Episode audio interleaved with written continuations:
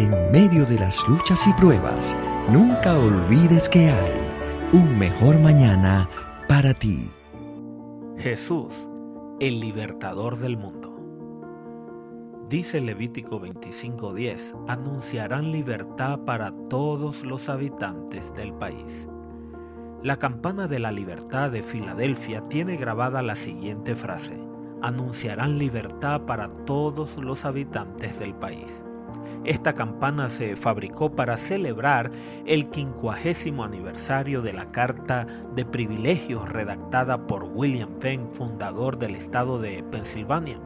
En dicha carta expone el derecho que todos, hombres y mujeres, tenemos a la libertad de conciencia, la igualdad social, la equidad material y las libertades civiles. La campana también guarda una estrecha relación con la independencia de los Estados Unidos, pues su toque el 8 de julio de 1776 convocó a los ciudadanos a la lectura de la Declaración de la Independencia y en 1837 fue el símbolo oficial de la abolición de la esclavitud.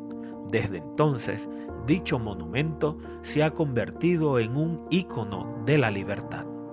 En Lucas 4 del 18 al 21 Jesús se presenta como el que había venido al mundo a dar cumplimiento a la liberación que anunciaba el año jubilar.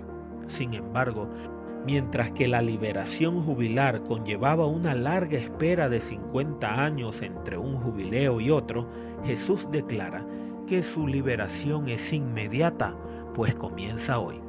El mensaje es claro, ya no hay que esperar para recibir la liberación. Hoy Cristo puede liberarnos. Jesús es el enviado del cielo para pregonar libertad y poner en libertad.